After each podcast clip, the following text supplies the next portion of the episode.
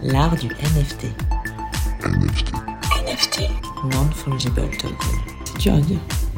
C'est de l'art, c'est de l'art, c'est de l'art. Bonsoir et bienvenue dans ce nouvel épisode de l'art du NFT.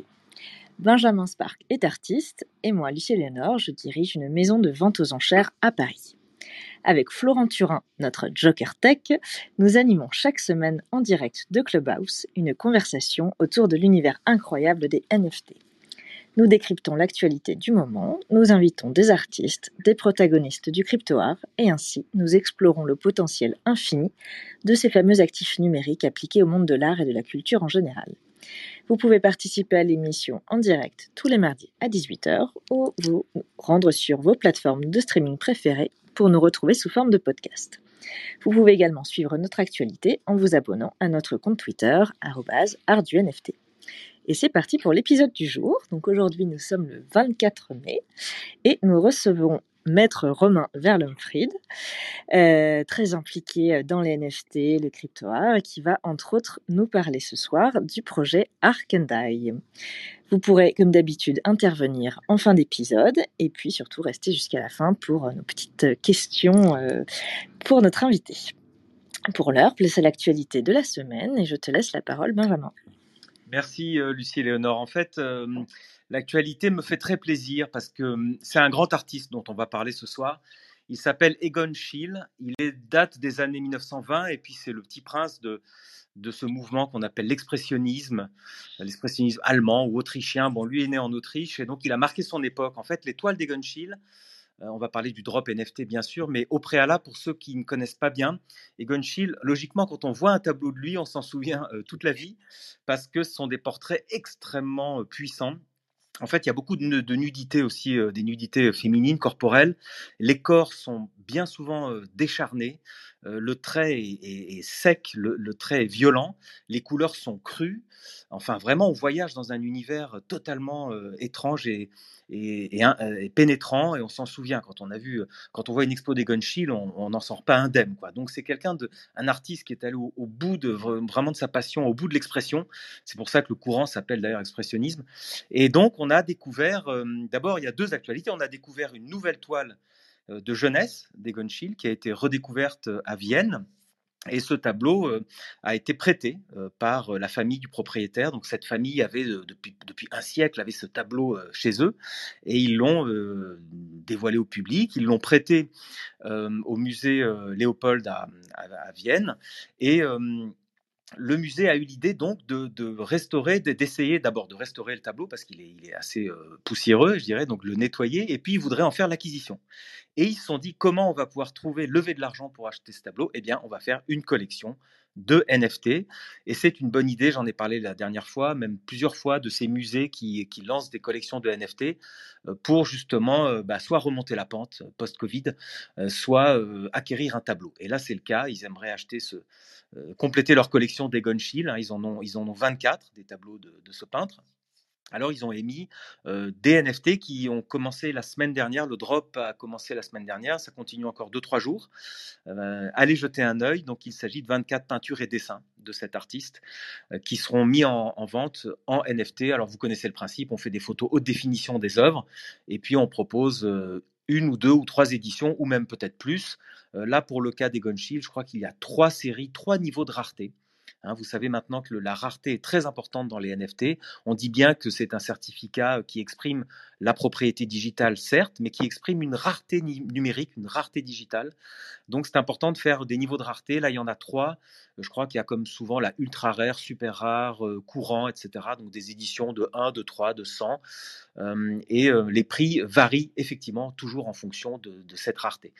Donc belle initiative. Si si le drop est un succès, pour l'instant je n'ai pas de chiffres, mais probablement le musée pourra faire l'acquisition de ce tableau, ce qui serait génial, ce qui serait une belle démarche. Le musée, vous voyez, pour une fois pourrait se passer d'argent public, pourrait se passer de mécènes industriels comme on connaît habituellement, et pourrait demander au grand public de financer ce genre d'action en récupérant un NFT. Ça, c'est vraiment génial, je trouve. rappelons derrière aussi qu'il y a une start-up française qui s'appelle La Collection, qui est une très belle entreprise qui pousse les musées, qui incite les musées, qui accompagne les grands musées à générer leur propre NFT. Euh, et donc, il y a vu déjà, donc la collection a propulsé le British Museum dans les NFT avec la, la collection Okuzai, l'artiste Okuzai, et l'artiste William Turner aussi. Euh, donc ça, euh, bravo pour eux. Et puis, euh, dernière petite mention importante, regardez comme ça se rapproche. Les premiers NFT de musée, c'était l'année dernière Michel-Ange à Florence, au musée des Offices. Et puis après, c'était Okuzai, donc 19e siècle. Et puis Turner, début du 20e siècle. Et maintenant, Egon Schiele, 1920 à quand, à quand les, les, grands artistes modernes qui est plus proches de nous, les Miro, les Picasso, et puis plus proches peut-être après les années 70, 80, ça va venir, ça va venir, j'attends ça avec impatience. Voilà, c'est tout pour aujourd'hui. Ah, super, merci beaucoup Benjamin, c'était passionnant comme d'habitude. alors, Florent, ton mot crypto de la semaine, qu'est-ce que tu nous as choisi ce soir? Alors, ce soir, j'ai choisi le mot burn qui doit évoquer bien des choses, Léo. ouais. Euh, mais du coup, le mécanisme de burn dans un token ou chez les NFT ou dans, dans, la crypto, c'est le concept de détruire en fait le token par euh, le, enfin, c'est le propriétaire qui va détruire le token. Et en fait, il fait ça en transférant le token sur une adresse où en fait on ne peut pas récupérer euh, les sous, il n'y a pas de clé privée donc on ne peut pas y avoir accès. Et ça en fait ça permet de enfin, dans la crypto, ça permet de créer des mécanismes déflationnistes, mais dans les NFT, ça permet, euh, comme dit Benjamin, de jouer sur la rareté, qui est, un, élément important. Donc, par exemple, une collection qui va pas tout vendre ou qui a, surestimé euh, sa capacité à vendre 10 euh, 000 pièces va pouvoir burn les, non vendus pour qu'il y ait toujours ce, une proportion correcte entre ben, le, nombre d'actifs et la communauté sous-jacente. Donc voilà, c'est euh, le mot de la semaine. Moi, j'ai une question, euh, si je puis me permettre, Florent, sur le burn. Justement, on sait que des artistes utilisent le burn, notamment euh, l'artiste Pac ou l'artiste Damien Hirst, dont j'ai parlé ici. Par exemple, Damien Hirst disait à tous les acheteurs de NFT, bout de trois mois, vous pouvez choisir soit je burn le token et vous gardez l'œuvre sur papier, soit je détruis l'œuvre sur papier et vous gardez le token. Ce qui veut dire que, certes, le propriétaire peut toujours burner le token, mais quid Comment fait-on Donc, dans le smart contract, on peut donc coder le fait que même quand le token a été vendu, on peut quand même pendant trois mois, par exemple, dire qu'on garde la main sur le token et pouvoir le, burner? C'est ça qu'on peut faire dans le smart contract? Euh, Non, non, non. Euh, c'est vraiment irréversible. Tu sais, toutes les transactions sur la, blockchain sont irréversibles. C'est ce qui fait euh, du coup son, sa puissance. Et donc du coup, si tu l'envoies sur une adresse euh, burn, normalement tu peux pas pouvoir récupérer les, clés.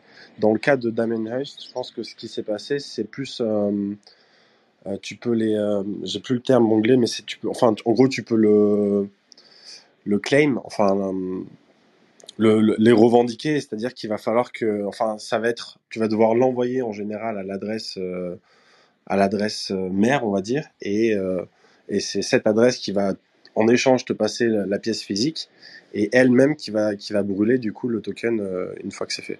En fait, ce que tu es en train de nous expliquer, pour être bien sûr de comprendre, c'est que quand on burn un NFT, c'est manuel, c'est pas prévu dans le smart contract, c'est ça? Ça peut être prévu dans le smart contract. Euh, alors du coup, euh, enfin voilà, ça se rapproche de comme, dit Benjamin, c'est plus du travail de pack. Euh, C'est-à-dire que c'est vraiment des artistes qui vont travailler le code et qui vont créer un code vraiment spécifique et qui, du coup, euh, peut avoir un caractère purement artistique parce qu'il n'y a pas d'autre euh, utilité que justement de burn des tokens. Euh, mais en général, ouais, le, enfin voilà, je pense c'est de cette manière-là, mais sinon le euh, on peut pas, voilà, c'est, on peut pas reverser un burn en général euh, si c'est pas prévu à part, mais du coup, euh, voilà, quand c'est prévu à part, enfin quand c'est prévu exprès dans le smart contract, ça va être, enfin, je, je vois pas. Une démarche artistique, quoi ouais, et je vois pas un cas où tu, ça va être burn de ton wallet en fait. Tu vois, tu, tu peux pas. Si c'est dans ton wallet, normalement, tu peux pas. Et, à part si et on est d'accord qu'en fait, le NFT ne, ne, disparaît pas de la blockchain. C'est juste qu'il est dans un endroit inaccessible où on peut plus jamais le récupérer. Il est aux enfers, quoi. Tout à fait. c'est ça. c'est ça. Il brûle. Il brûle. Et eh ben, c'est hyper clair. Merci beaucoup, Florent. Romain, tu voulais rajouter quelque chose avant que tu passes sous les, Sous les sunlights. sous les feux de, des questions Non, mais avec plaisir. C'était pour rebondir sur ce que disait Benjamin tout à l'heure, euh, rapport aux, aux musées qui se lancent euh, dans leur collection de NFT. Alors, il y a le musée d'Orsay qui travaille actuellement euh, sur euh, un projet NFT, donc à voir. Il y a le musée Vasarely à Aix-en-Provence euh, qui a sorti une, une collection de, de NFT, euh, notamment dans le cadre de la restauration de ses œuvres extérieures, parce que ce sont des œuvres qui s'abîment beaucoup. Et puis euh, le musée Picasso, alors bah, l'affaire Picasso, évidemment, euh, une partie de la famille qui, qui a fait des NFT de son propre chef, puisque en fait ils se disputent un petit peu les uns avec les autres. Donc oui, il y a plein d'initiatives muséales ou des ayants droit ou de la famille qui évidemment se jettent euh, corps perdu là- là- là-dessus, euh, là-dedans, euh, pour des raisons, euh, ben, pour, pour certains de restauration, pour d'autres purement financières.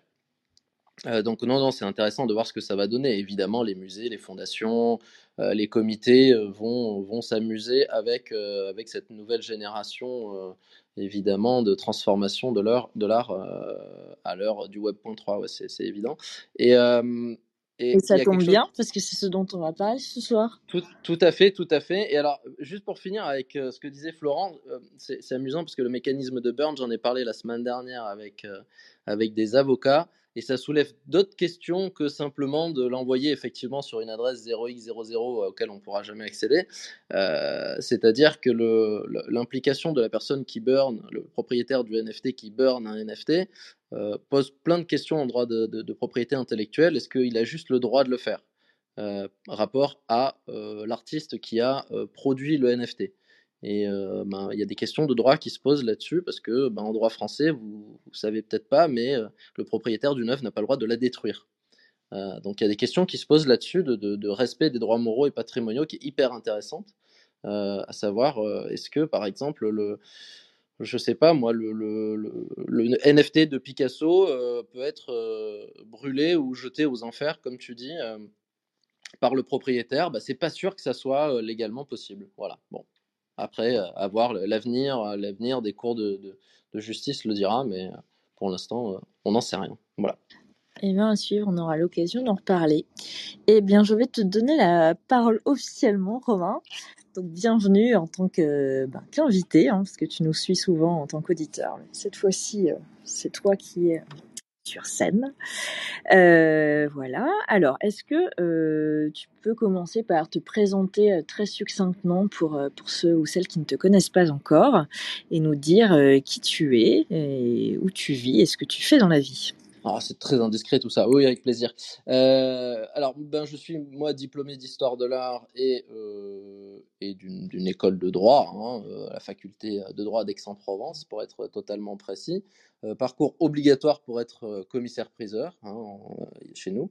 Donc, du droit et de l'histoire de l'art. Puis après, des examens classiques pour obtenir le diplôme. Donc, je suis commissaire-priseur sur la moitié de mon activité euh, euh, voilà, euh, journalière. Et puis le reste du temps, je m'occupe à évangéliser autant que faire se peut les artistes, les institutions, les professions juridiques pour les faire euh, entrer ou pour les accompagner ou des fois juste pour les conseiller sur euh, ce qu'est le Web3, euh, la blockchain un peu de loin parce que je suis pas non plus spécialiste de blockchain, plus sur le marché de l'art, euh, de l'art numérique et, euh, et cryptoactifs.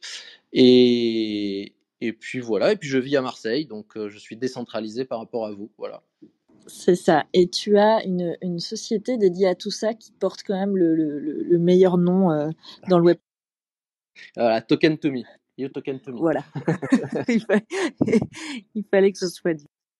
Oui, oui, voilà, effectivement. Donc, euh, pour, pour en revenir à la genèse de, de ce projet que, euh, que j'ai monté avec, euh, avec des associés dans le sud de la France il y a, il y a quasiment deux ans, en fait, je cherchais ben, dans le marché de l'art le, le- ce qu'on cherche tous, toi aussi, euh, étant dirigeante d'une société de, de vente aux enchères, c'est de certifier les provenances, euh, la chaîne de propriété, euh, les prix qui ont été, euh, les, prix de transaction, etc. Donc je cherchais en fait un moyen, avant de connaître la blockchain évidemment, je cherchais un moyen que ces informations soient transparentes et délivrables par tout le monde et donc c'était effectivement assez compliqué parce qu'on connaît tous les systèmes de QR code, de code barre, etc.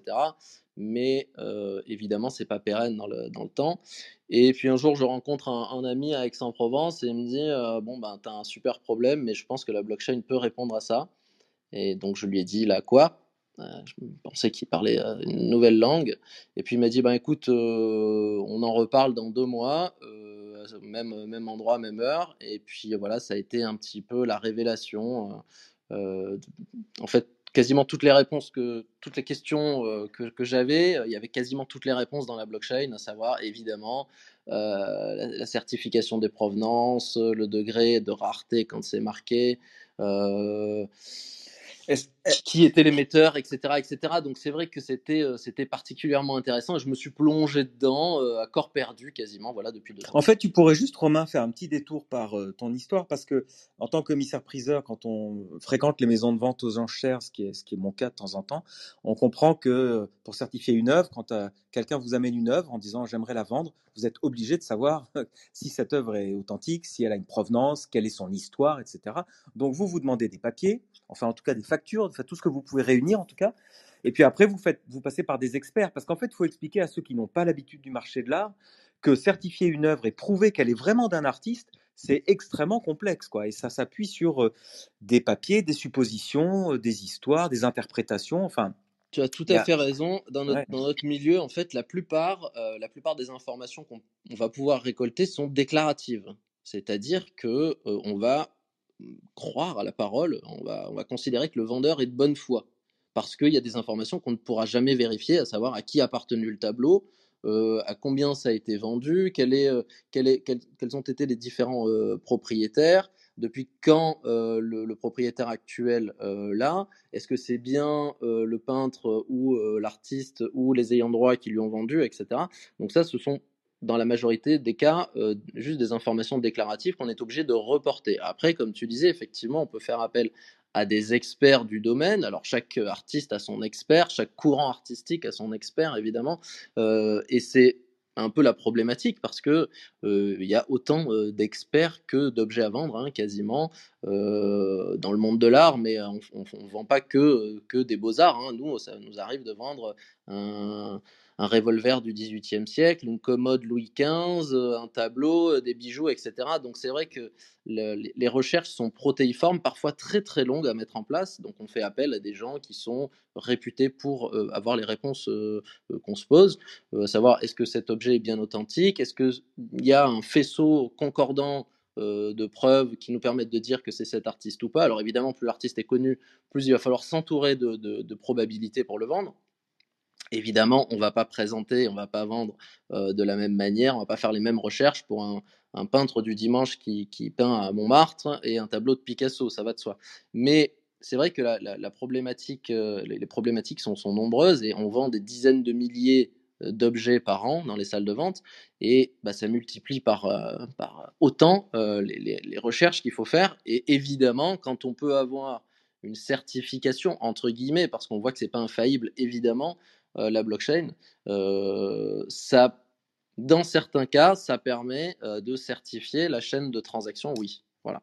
C'est vrai. Ouais, intéressant, vraiment intéressant. Rappelons aussi que si je, je crois bien dire que euh, être expert, euh, c'est pas une profession qui est réglementée. Être expert. Moi, demain, je peux me qualifier expert de Dali ou de Miro. Expert en, ou expert en art urbain.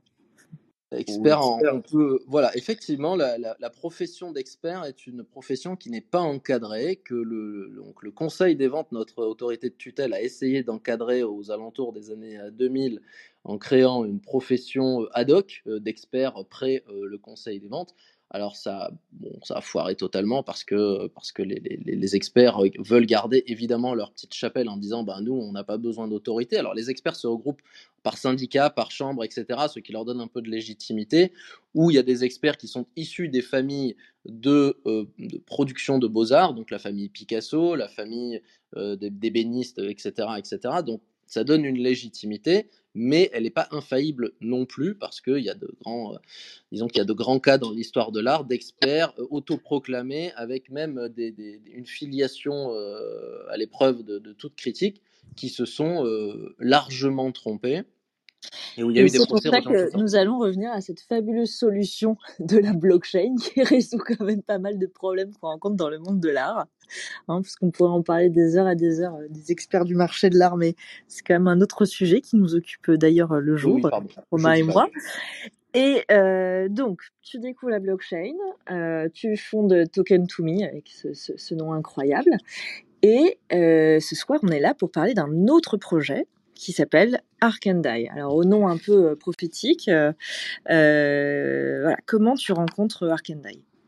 Alors voilà, en fait, on part, on part de, cette société que j'ai pas fondée, hein, donc ils m'ont, ils m'ont appelé un petit peu en renfort. C'est une société de, de promotion et de production, comme son nom ne l'indique pas évidemment, mais voilà, société de production et de promotion d'art hybride, en fait, qui va chercher les besoins des artistes du monde physique qui va produire en les finançant des besoins. Alors, pour faire très simple, pour vous prendre un exemple, qu'est-ce que c'est un promoteur ou un financeur? C'est un peu comme à l'époque de Venise où des grands mécènes, alors c'est pas du mécénat, mais les mécènes payaient les artistes pour qu'ils produisent qui une sculpture, euh, qui euh, un retable, qui euh, un grand tableau de plusieurs dizaines de mètres carrés, etc. Donc cette société a organisé tout un, tout un système lié donc à leur crypto-monnaie qui s'appelle le DAI et qui finance des projets euh, un peu hors normes. Donc je vais vous prendre qu'un exemple, un exemple moderne et un exemple euh, ancien. Euh, par exemple, le, sculpteur Le Bérin, qui avait besoin de blocs de marbre de plusieurs dizaines de tonnes, n'allait pas évidemment acheter lui-même son marbre le sculpter et puis après faire la vente dans une galerie de ses œuvres. Aujourd'hui, le problème se pose sous, les mêmes sous, les, sous les mêmes questions. En fait, c'est exactement pareil.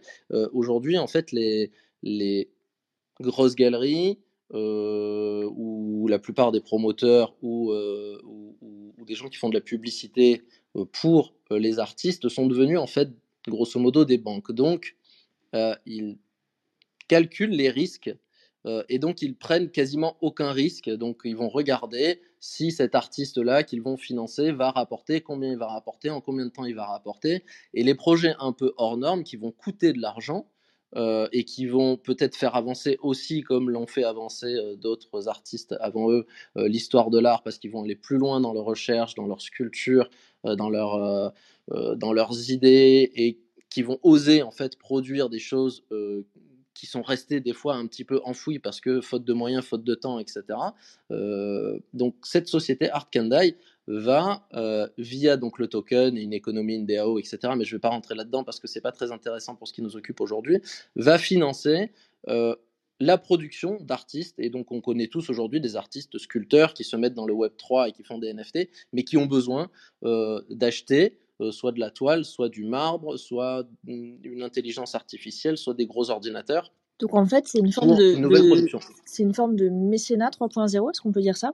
Alors non, euh, on tient à ce que euh, le mécénat ne soit pas, ne soit pas utilisé, c'est plutôt une solution de crypto-financement. C'est-à-dire que euh, c'est pas la société qui va payer, puisque en fait c'est organisé, ce sont les, acheteurs du token via une DAO qui vont faire la promotion et le financement. La société est là juste pour encadrer, et comme on le sait dans les, dans les systèmes DAO, en fait la société est quasiment là pour s'effacer à terme de la gestion, c'est-à-dire que les projets vont être votés.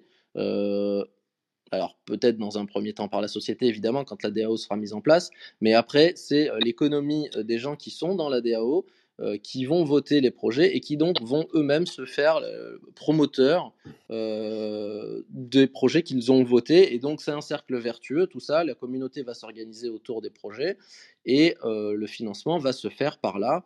Moi, je euh, pense, pardon, par je te, je te l'achat. coupe, je te coupe Romain, mais je pense que c'est important que tu parles de la DAO parce que la DAO, rappelons que c'est dis- ça veut dire donc c'est un acronyme hein, Pardon. euh, oui. anglais qui veut dire Decentralized Autonomous Organization et en fait c'est une, associ- une association d'individus, euh, même des particuliers, même bien souvent des particuliers qui s'associent pour un but commun et ils ont chacun un token. Donc les règles du jeu sont inscrites sur la blockchain, hein, pour faire simple. Et chacun a un token, et en principe, ce token, c'est fait pour voter, donc tu viens d'en parler, euh, ou pour prendre des décisions, en fait, et, ou pour euh, lever de l'argent et financer un artiste, apparemment.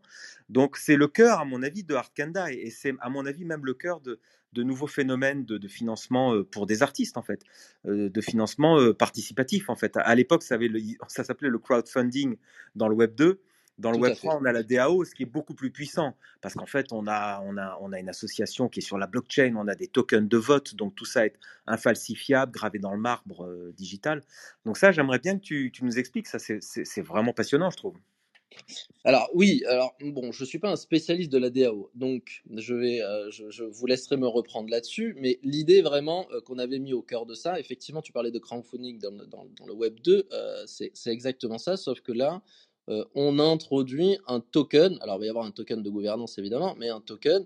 euh, D'ailleurs, dont l'ICO s'est terminé euh, il y a- il y a 15 jours et qui va être listé euh, dans quelques mois quand. euh, quand- Est-ce que tu peux juste nous repréciser ce que c'est une ICO pour euh, celles ou ceux qui ne le sauraient pas? Euh, oui, pardon, c'est une levée de fonds euh, en crypto-monnaie. Euh, si je dis pas de bêtises, pour faire très simple. Hein. Euh, et euh, alors, le, le listing devait avoir lieu au mois de, de juin. Euh, la société a considéré que c'était peut-être pas le bon moment euh, pour lister en ce moment. Euh, donc on attendra des jours meilleurs pour que le, pour que le projet soit un peu plus étayé. Et donc il y aura le premier drop de NFT en même temps que le listing au mois de septembre. Voilà. Donc comme Alors, ça on est-ce fera que, pardon, hein, mais juste on essaie de faire de la pédagogie. Euh, est-ce que tu peux revenir sur le terme listing? Donc, dans, dans Oui. l'ordre en fait du process. Pardon, excusez-moi. donc- Oui, oui, effectivement. Mhm. À force d'utiliser des, des mots, euh, euh, voilà. Donc le listing, c'est, disons, la mise en place donc du, to- du, du- du- de la crypto-monnaie qui a été levée, donc la levée de fonds en crypto-monnaie, qui va être mise sur le marché. Voilà.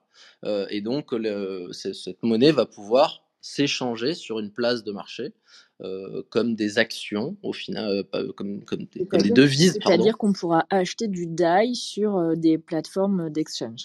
Voilà, exactement. On pourra échanger sur certaines plateformes euh, comme on échange des devises ou comme on échange du Bitcoin, de l'Ethereum ou d'autres crypto-monnaies. Donc ça, euh, ça s'appelle un listing. C'est le jour où il est euh, délivré euh, gens qui ont participé à la levée de fonds et donc il sera échangeable, et donc monétisable euh, à ce moment-là. Et donc ce token va servir également et évidemment euh, à financer les artistes qui seront dans le programme de promotion de la société.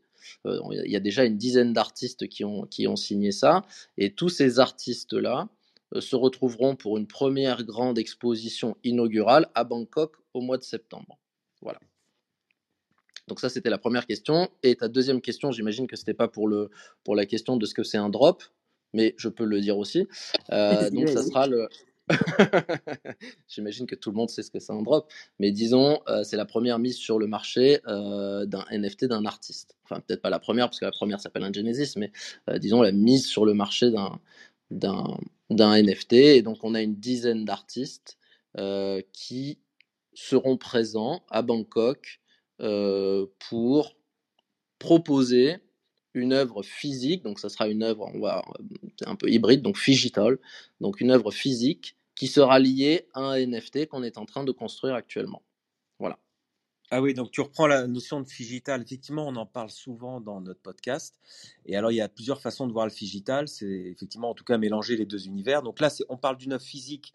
Donc, j'imagine que les 10 artistes ont été choisis, euh, alors pas Art Kandai. Alors, ils ont été choisis par vote de la communauté sur la DAO dont on parlait, donc de cette association d'individus, ou est-ce que c'est vous qui avez choisi 10 artistes et ensuite vous faites voter euh, la communauté en disant euh, un tel, on aimerait lui donner, le financer à hauteur de temps ou co- comment comment se passent ces 10 artistes C'est une très bonne question, Benjamin. En fait, la DAO est en cours euh, de montage. Donc, pour l'instant, les 10 projets ont été sélectionnés. Euh, on a un directeur artistique qui s'appelle Wayne Traub, qui est euh, quelqu'un du milieu du, du- du- de, la, de la danse contemporaine, de la mise en scène, etc., assez connu, qui est flamand, et qui a sélectionné une dizaine d'artistes. Et donc, par la suite, une fois que l'exposition aura commencé, au mois de septembre, la DAO sera prête et les nouveaux projets seront à ce moment-là voté par la communauté, tout simplement parce que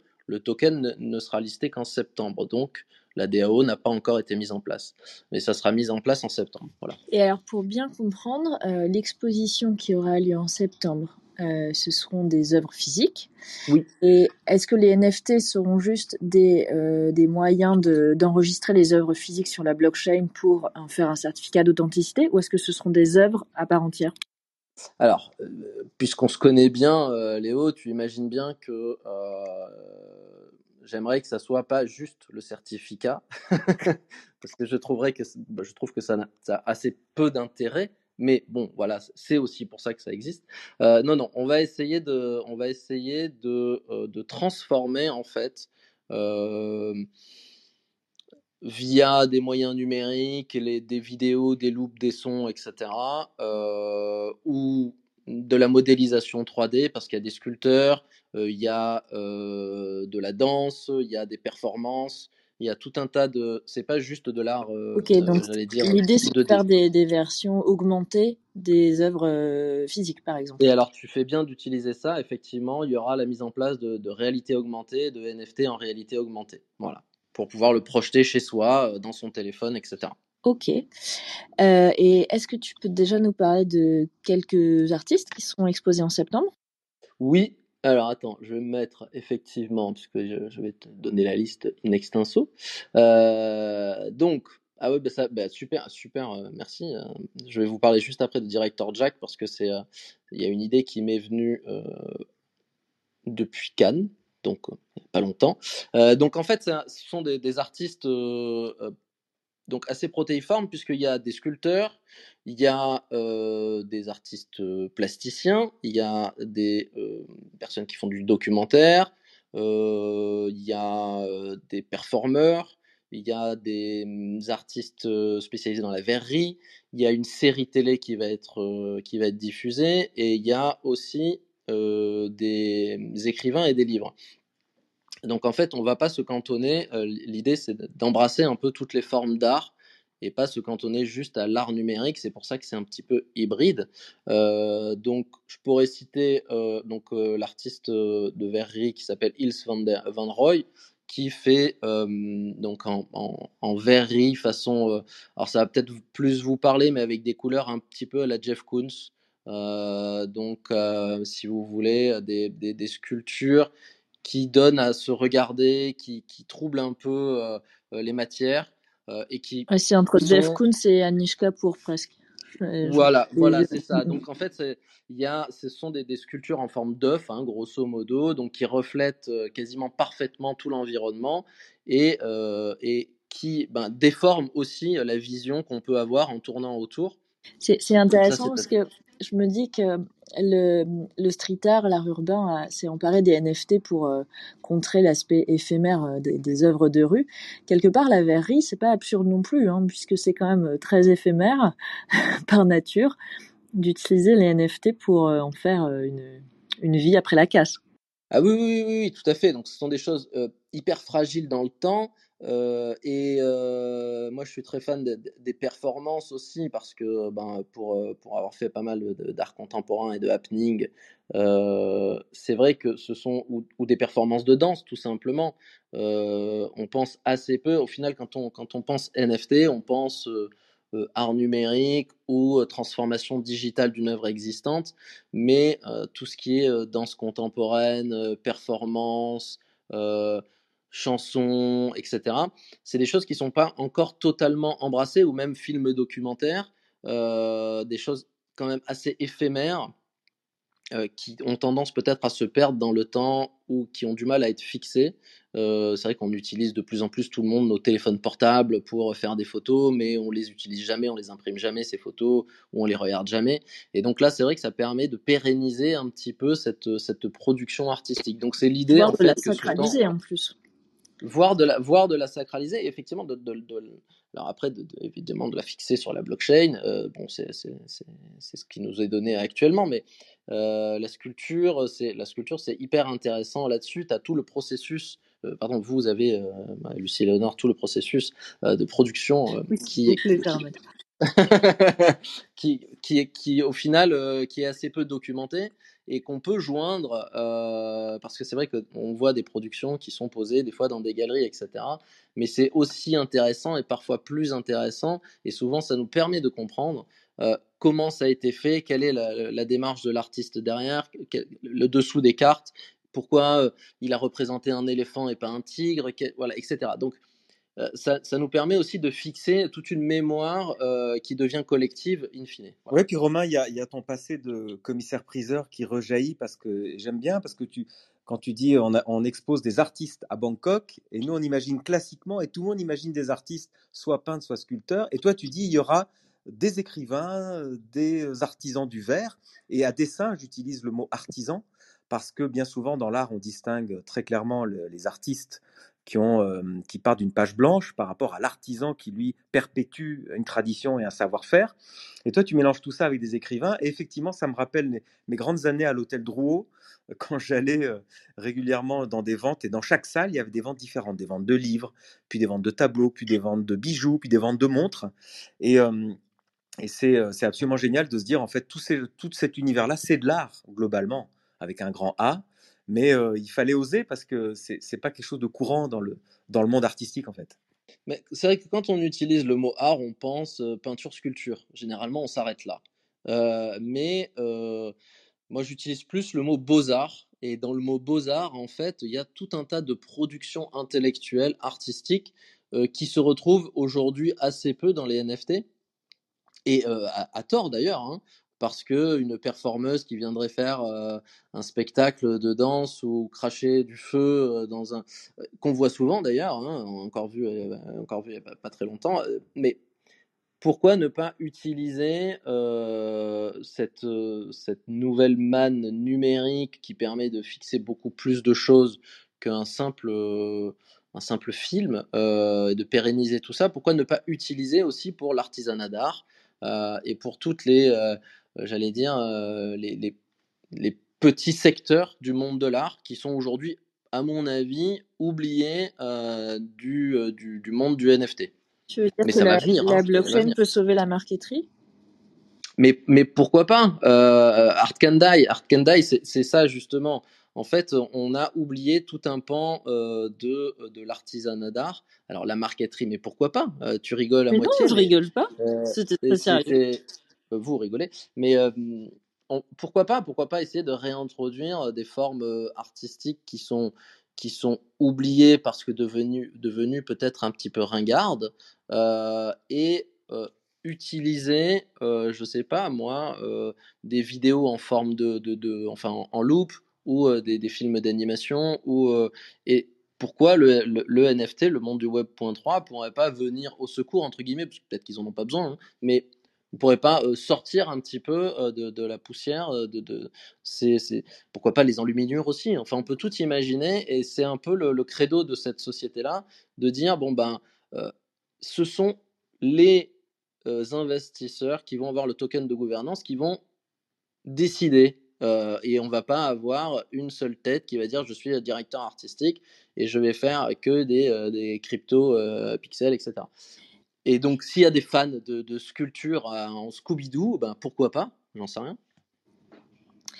Et euh, est-ce que tu peux nous parler de, de toi, euh, ton, ton rôle dans Arkandai Tu proposes des, des artistes, tu mets en œuvre des projets, euh, tu peux nous en parler un petit peu? Alors moi j'ai pas oui c'est oui c'est une question juste. Moi j'ai pas de, de rôle de j'ai un rôle de promotion de NFT uniquement donc j'ai pas de choix euh, d'artiste à ce stade-là Euh, je fais du conseil et de l'accompagnement euh, sur la transformation et sur l'hybridation numérique parce qu'il y a beaucoup d'artistes et beaucoup de, de- sociétés qui se lancent là-dedans qui pensent que passer une photo en NFT, ça fonctionne. Ou faire une photo d'une sculpture et le mettre en NFT, ça fonctionne. Donc, je suis là pour leur dire que c'est pas aussi simple que ça et que si c'était aussi simple, tout le monde le ferait, tout le monde gagnerait beaucoup d'argent.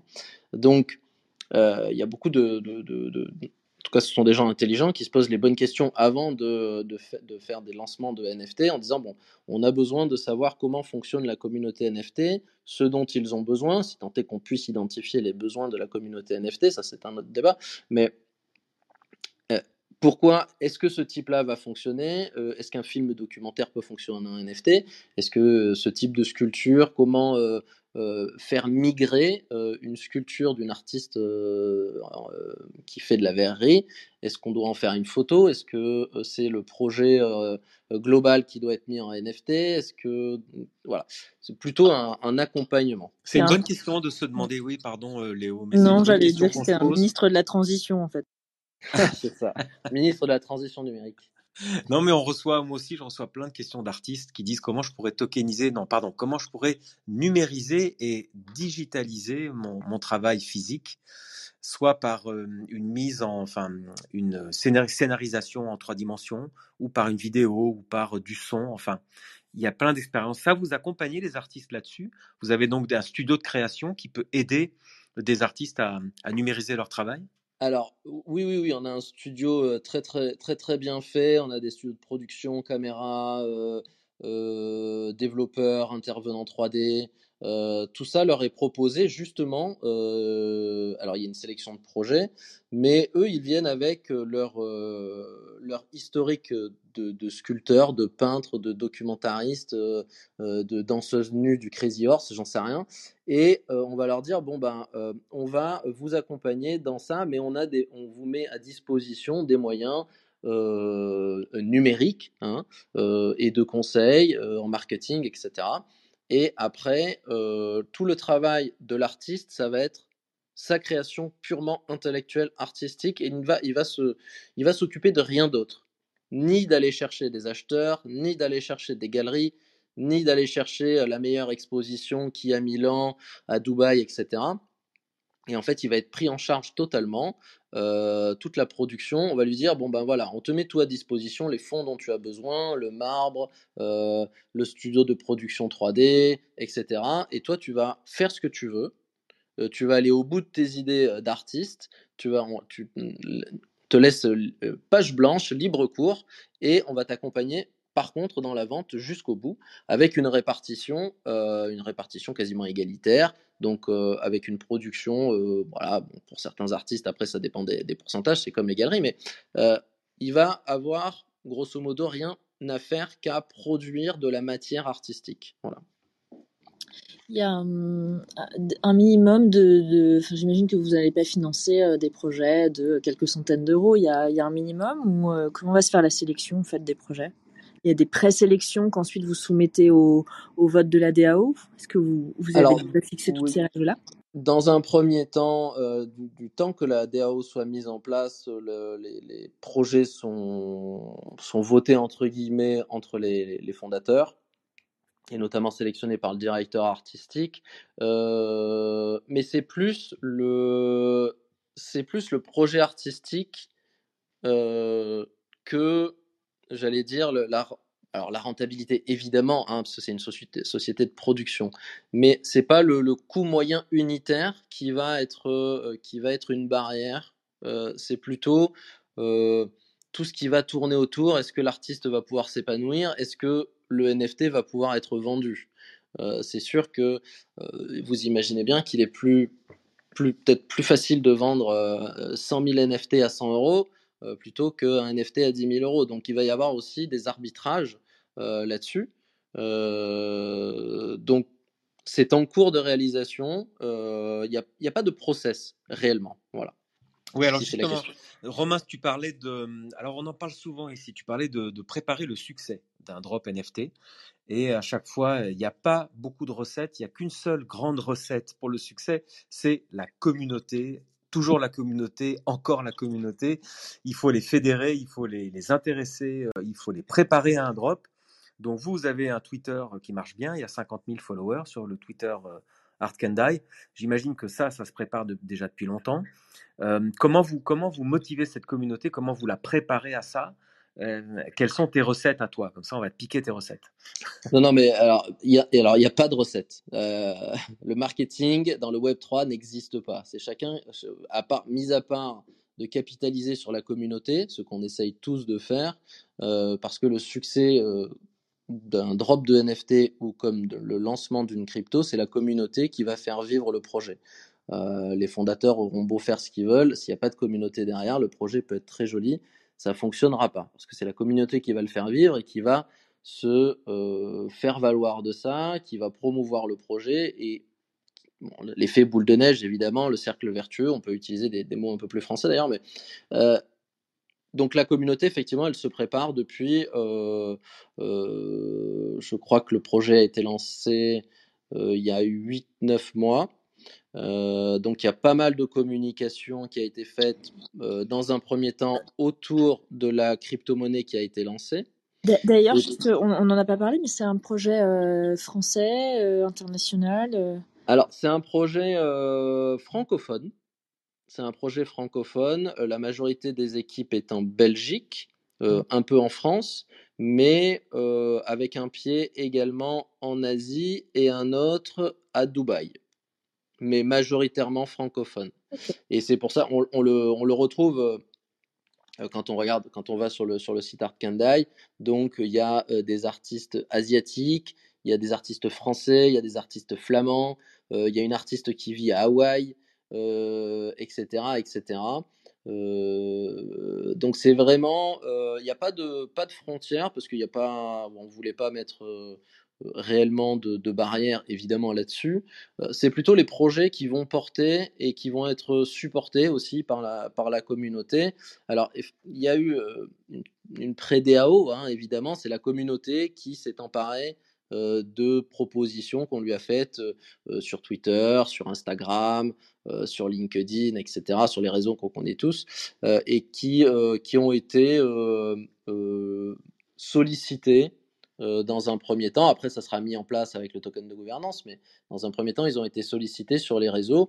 Et effectivement, il y a une, bonne communauté qui commence, euh, qui commence à, se, faire. Et euh, là, on arrive vers le release du projet, hein, puisque septembre, ça sera, le, ça sera le moment où les NFT et le token va être mis en place.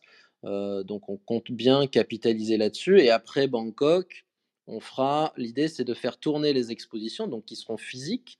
Euh, donc d'abord le premier, le premier lieu, l'inauguration, ça sera Bangkok, puis après ça sera Venise, Paris et Bruxelles d'ici la fin de l'année. Donc on aura l'occasion de voir l'expo à Paris.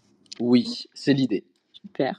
Euh, j'en profite euh, s'il y a des, personnes qui sont en, qui nous écoutent en direct et qui souhaitent poser des questions, n'hésitez pas. Comme d'habitude, bah, parole pourra vous être donné. Euh, Florent, on t'a pas entendu encore Non, je suis. Euh, j'écoutais euh, avec avec passion puisque c'était une bonne connaissance des sujets et du coup j'avais une question sur l'accompagnement des artistes. tu as laissé entendre que du coup vous accompagnez vraiment de presque de A à Z sur la partie marketing, promotion, etc. Et est-ce que euh, vous accompagnez aussi sur la partie tech?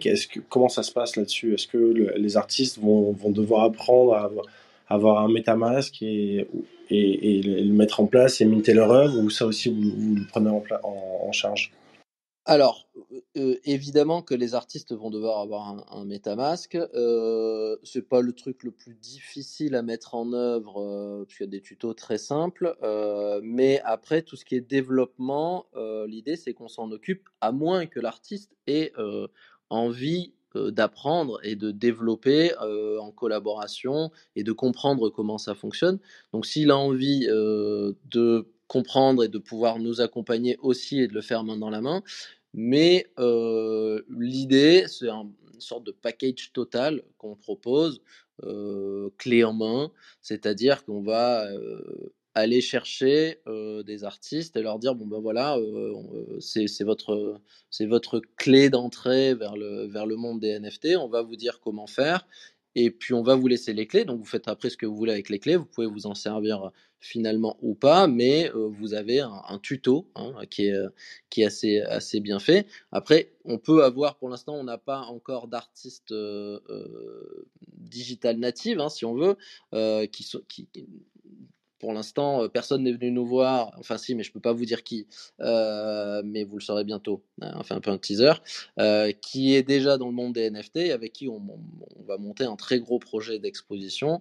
donc lui, il n'aura pas besoin d'accompagnement particulier. Mais après, tout le marketing derrière est organisé par la société. Et, euh, et d'ailleurs, euh, si euh, parmi les auditeurs, il y a des gens qui travaillent dans le marketing digital, we are hiring. donc voilà. Excellent. Romain, j'aimerais rebondir là-dessus, si tu veux bien, Florent, parce que la question m'a fait penser à, à un sujet assez im- important et presque même délicat, je dirais. On a reçu beaucoup d'artistes et de temps en temps, quand on a un galeriste, on lui pose la question. On dit est-ce que le galeriste, est-ce que c'est le wallet du galeriste, en l'occurrence le wallet de Art Kendai, qui va minter les NFT, donc qui va placer les œuvres sur la blockchain et qui donc de facto sera le vrai propriétaire du travail, enfin de l'œuvre en tout cas, enfin du NFT, ou est-ce que hum, Romain, toi tu pousses les artistes à justement créer leur wallet pour justement que ce soit eux qui soient à l'initiative du mint et qui, in fine euh, et définitivement, seront les seuls euh, bénéficiaires de, des ventes et des royalties et de la propriété de l'œuvre en fait? C'est une très très bonne question. Euh, c'est une très bonne question qui pour l'instant, je dirais qu'il y a un avantage dans chaque situation. Euh, L'avantage, si c'est l'artiste qui via son wallet et via euh, une procédure qu'on lui donnera mint son œuvre sur une plateforme qu'on lui aura donnée, euh, c'est le plus simple. Sauf que le smart contract, suivant les plateformes, ben, il peut être un peu délicat. Des fois, on peut pas toucher au smart contract. Je pense à OpenSea, par exemple. Il y en a sur d'autres plateformes, on peut le faire. Euh, Ouais, c'est ça, il y, a des- il y a c'est déjà des plateformes sur lesquelles on peut euh, commenter en fait avec une, euh, une répartition euh, des, euh, des, des, bah, des, des, des pro- du produit de la vente et ensuite des royalties. Ouais, je- c'est pour ça qu'on va pas passer par il y a. Foundation, tu as raison Léo, il y a Euh, je crois que c'est Non. Origin aussi. Ah bah aussi sur Non Origin. Ouais, sur Tezos, ça commence un petit peu aussi. En tout cas, c'est un vrai sujet et, et de plus en plus de plateformes commencent, ouais. Parce Donc que l'i- l'idée c'est d'avoir d'être- sur voilà d'être euh, on avait trois, trois, trois plateformes privilégiées parce qu'il y a aussi une partie son euh, donc on va très certainement travailler avec Pianity mais ça c'est pour la partie euh, juste euh, sonore euh, du, du- d'une production artistique. Mais effectivement il y a trois plateformes qui étaient privilégiées c'est Foundation, Origin et Super Rare. Euh, donc faut voir comment on pourra bosser là-dessus avec ces trois plateformes là savoir si on peut faire une, une sorte de coédition, de copropriété, hein, ou s'il va falloir introduire dans le smart contract, parce que euh, on peut très bien le faire aussi, euh, que les royalties euh, soient versées sur, on peut très bien aussi organiser des wallets séquestres et, et organiser la comme, remise tu des parles royalties. comme un commissaire-priseur. Merde, ouais, c'est vrai. Donc faire en sorte que, que ce wallet puisse être en multisig et que voilà. On peut, on peut imaginer plein de choses, mais c'est vrai que ça serait plus pratique, étant donné qu'on va tout mettre en place, de pas euh, laisser euh, l'opportunité de faire les choses mal à la fin et de laisser euh, l'artiste euh, qui n'y connaît rien et qui, justement vient vers nous pour ne rien avoir à faire là-dedans, pouvoir faire mal les choses à la fin. Donc, cette question est ouverte et c'est pour ça qu'on a privilégié ces trois plateformes dont je vous ai parlé pour, pour les prochains drops de septembre. Mais effectivement, c'est une question qui est un peu délicate et qui va peut-être euh, être discutée avec les artistes conjointement, euh, suivant le- la, la formule entre guillemets qu'ils auraient choisie. Pour l'instant, vous n'avez pas prévu de développer votre propre plateforme avec votre propre smart contract alors? Non, pas du tout. C'est pas Ok. du, c'est pas l'objectif. Mais après, vu, vu que tu fais de la prod, ça peut être intéressant parce que justement, la fusion, comme on disait un peu avec le burn, le mot du jour, Ouais. euh, c'est que tu peux personnaliser les smart contracts en fonction de l'œuvre et, euh, et donner du coup encore plus de symbolique euh, à la fusion entre le physique et, et le Ouais. digital. Donc, euh, donc pour, juste pour revenir par rapport au burn, parce que ça, ça me travaillait cet exemple. par exemple, on peut créer une œuvre qui va, qui, qui peut s'échanger un certain nombre de temps, et au bout d'un moment, en fait, l'œuvre va disparaître ou va être modifiée si elle change de propriétaire, de wallet, etc. Et ça, du coup, euh, le, bon, le, token restera dans votre wallet, mais par contre, le- les fichiers associés au token pourront être détruits. Et euh, voilà, c'était la subtilité que je voulais rajouter, je profitais de ça. Mais, euh, mais en tout cas, voilà aussi la, question que tu as posée, Benjamin, c'est celle que je voulais formuler, mais que j'ai pas réussi.